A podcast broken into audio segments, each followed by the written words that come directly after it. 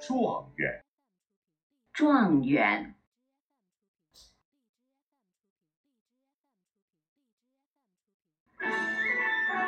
If you had the chance to go back to ancient China and ask an educated man what his biggest dream was, he would tell you that he wants to become a Zhuangyuan, a title conferred on the scholar who came first in the highest imperial examination. In ancient China, it was not that easy to be an official. You have to take exams first. The exams are very difficult and have many procedures. The outcome has to be confirmed by the emperor himself.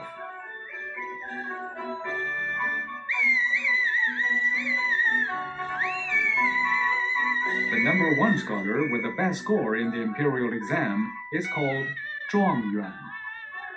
Once you are selected as Zhuangyuan, you will be appreciated by the emperor and appear in a parade downtown with a red robe and tall, strong horse.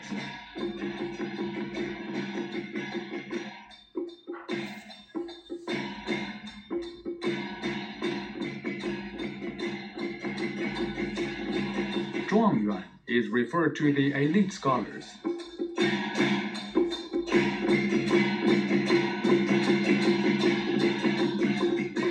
The imperial competitive examination has been cancelled for many years. However, people still like to call the best person in their field a Zhuangyuan.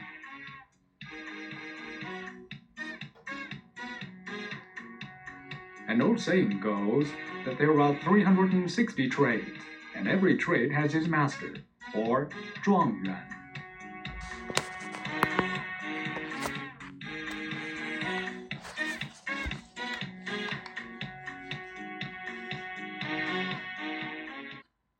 Number one scholar, Zhuangyuan. If you have chance to go back to ancient China and asked an educated man what his big dream was, he would tell you that he wants to be a 状元。如果你能够回到古代，并且去问一个呃有学问的人，他最大的梦想是什么，他就会告诉你是中状元。状元 is a title conferred on the scholar who came first in the highest imperial examination.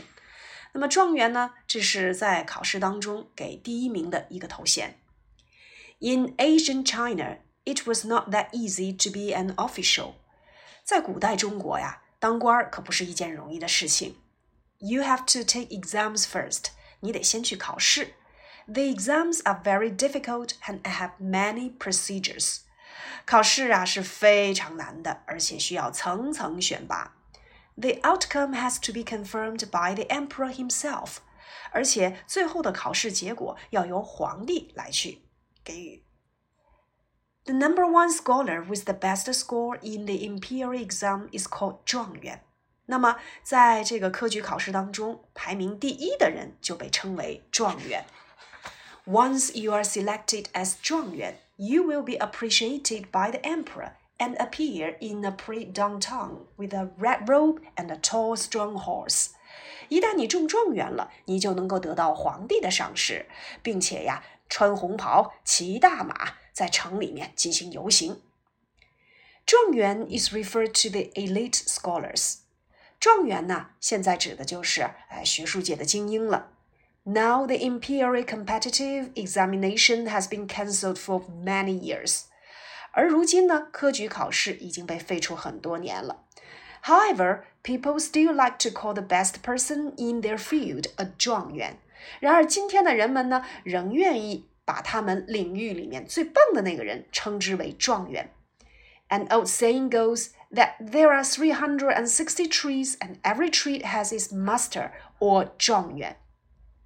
正如有一句老话说得好：“三百六十行，行行 出状元。” Number one scholar.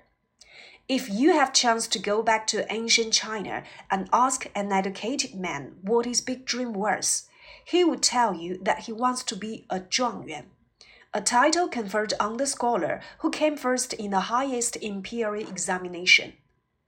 In ancient China, it was not that easy to be an official. You have to take exams first. The exams are very difficult and have many procedures. The outcome has to be confirmed by the emperor himself. The number one scholar with the best score in the imperial exam is called Zhuangyuan. Once you are selected as a Zhuangyuan, you will be appreciated by the emperor and appear in the pre downtown with a red robe and a tall, strong horse.